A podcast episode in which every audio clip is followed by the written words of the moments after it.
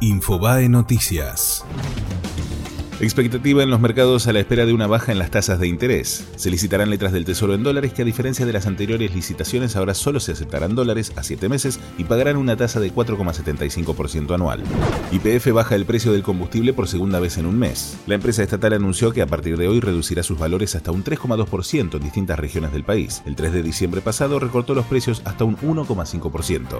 Rodrigo Mora anunció su retiro del fútbol. El delantero de River dio a conocer su decisión a través de una carta publicada en las redes sociales. Luciano Lolo ingresó en su lugar entre los convocados para la pretemporada.